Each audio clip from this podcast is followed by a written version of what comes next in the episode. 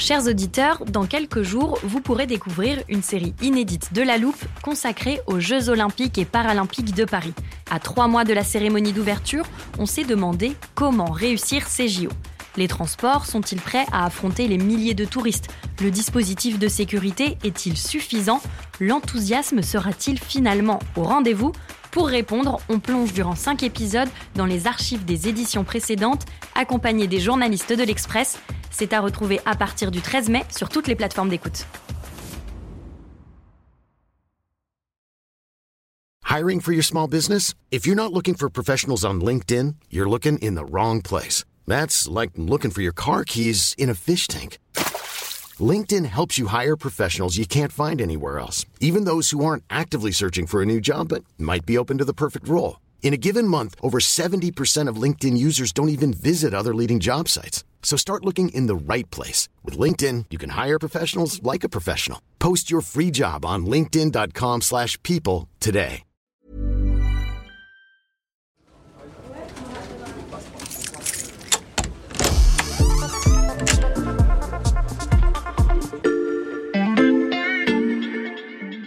Salut, c'est Charlotte Baris. Bienvenue dans l'armoire de la loupe. Cette semaine, vous allez tout comprendre sur L'ultra-gauche. L'ultra-gauche. Tous seraient membres de l'ultra-gauche. L'ultra-gauche Oui, il y a aussi une menace d'ultra-gauche. L'ultra-gauche. l'ultra-gauche, un terme entre la politique et la sociologie. Alors, je suis allée voir du côté du service Société de l'Express et c'est Alexandra Saviana qui est avec moi en studio. Salut Alexandra. Salut Charlotte Et j'aurais presque pu venir parler de plein d'autres termes.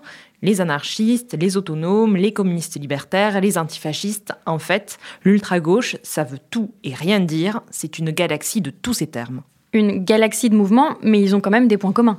Alors oui, à la base, l'ultra-gauche, c'est historiquement les communistes qui se revendiquaient comme conseillistes, c'est-à-dire des marxistes anti-Lénine, pour qui les conseils ouvriers doivent s'organiser en pouvoir insurrectionnel et diriger la société. Donc c'est en opposition avec le communisme de parti de Lénine. C'est quelque chose qui est vraiment très marqué dans l'histoire politique, mais qui n'a pas vraiment à voir aujourd'hui avec ceux que l'on qualifie d'ultra-gauche. Ça a pris une autre dimension, c'est la gauche hors les murs, souvent des militants qui sont considérés comme violents. C'est un terme qui vient surtout des services de renseignement, qui l'ont utilisé pour en faire une sorte de grand sac dans lequel ils ont mis à la fois ceux qui sont simplement opposés au gouvernement, à l'exécutif en place et au parti, et ceux qui sont dans une vraie rébellion face au système tel qu'on le connaît aujourd'hui.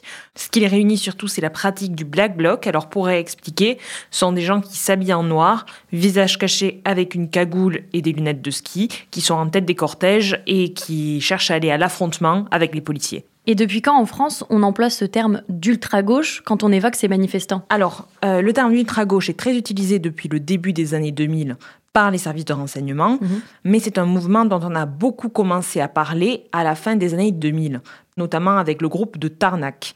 Un de ses membres, Julien Coupa, est soupçonné d'avoir saboté un caténaire SNCF avec plusieurs autres personnes. Alors tous ces gens ont été relaxés, en tout cas pour le terme d'entreprise terroriste, mais ils ont quand même publié un manifeste qui s'appelle L'insurrection qui vient, qui sert un peu de base intellectuelle au mouvement d'ultra-gauche aujourd'hui, et leur légende est toujours vivace, même s'ils sont moins actifs, soi-disant, aujourd'hui. Et ces militants d'ultra-gauche, on les a vus vraiment gagner en puissance avec Notre-Dame-des-Landes dès les années 2010. Ils ont en plus gagné un cran supplémentaire avec l'arrivée des Black Blocs vraiment en manifestation en 2016 avec la loi travail. Pendant les Gilets jaunes, le mouvement autonome, qui est une partie de l'ultra-gauche, a apparemment pris possession et vraiment pris le lead, entre guillemets, de ce grand sac de mouvements contestataires. Et maintenant, avec la montée en puissance de la protestation contre la réforme des retraites, ils sont en train de reprendre le dessus et on en reparle. Alexandra, est-ce qu'on a une idée du nombre de personnes qu'on peut désigner comme appartenant à l'ultra-gauche? Alors, c'est très très compliqué de savoir qui est précisément dans l'ultra-gauche et qui ne l'est pas. Ce qu'on peut dire, c'est que ce sont des personnalités hors du système. Et alors là, combien sont-ils 3 000, 5 000, 10 000 Combien sont violents Combien ne ne le sont pas? C'est très complexe, mais d'après le ministère de l'Intérieur, il y a environ 2200 militants d'ultra-gauche qui sont fichés S. 42 sites sont particulièrement surveillés aujourd'hui. Alors certains sont des bastions du mouvement autonome dont je te parlais, comme Rennes, comme Nantes avec Notre-Dame-des-Landes par mhm. exemple, comme Lyon, mais il y en a aussi dans des petites villes comme Saint-Étienne par exemple. Mais ce qui est clair, c'est qu'ils ne sont pas regroupés en association et pas non plus regroupés en partis. Pas d'association, pas de parti politique. Comment ils s'organisent alors? Ils s'organisent via des sites alternatifs, des boucles de messagerie cryptées. Il n'y a pas d'organisation verticale parce qu'ils vivent par réseau affinitaire, mhm. c'est-à-dire par du relationnel de 10, 15 personnes qui se font et se défont au gré des amitiés et des inimitiés. C'est pour ça que c'est très mouvant et donc très difficile à surveiller. Euh, ils ont en tout cas la culture du sabotage, c'est-à-dire que parfois ils vont incendier des commissariats, ils vont tenter de saboter des usines aussi, ou alors des éoliennes, la liste est très longue.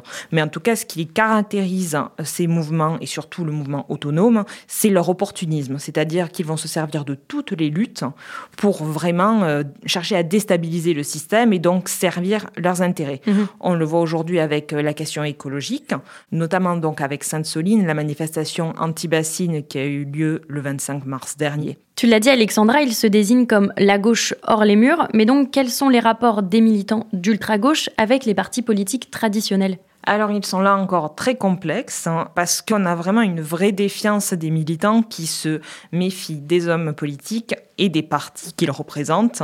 Ça veut dire que tout ce qui représente la gauche du gouvernement et même les syndicats, ça ne va pas pour eux. Mhm. Ils ne sont pas non plus proches de Mélenchon. Mais parfois, à front renversé, on peut avoir l'inverse avec des euh, personnalités politiques qui affichent leur, euh, leur soutien à ces mouvements. Mhm.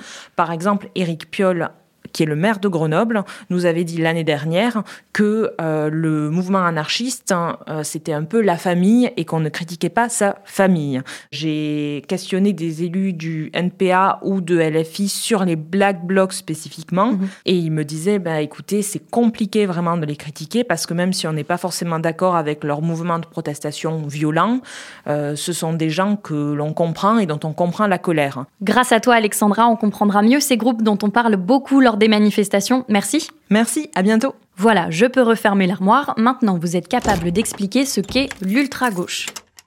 Et si vous voulez en savoir plus, on vous a préparé une liste d'épisodes de La Loupe et d'articles de l'Express qui traitent du sujet. Les liens sont à retrouver dans le descriptif de ce podcast. Bon week-end, profitez-en pour rattraper les épisodes que vous auriez manqués. Je vous dis à lundi pour passer un nouveau sujet à La Loupe.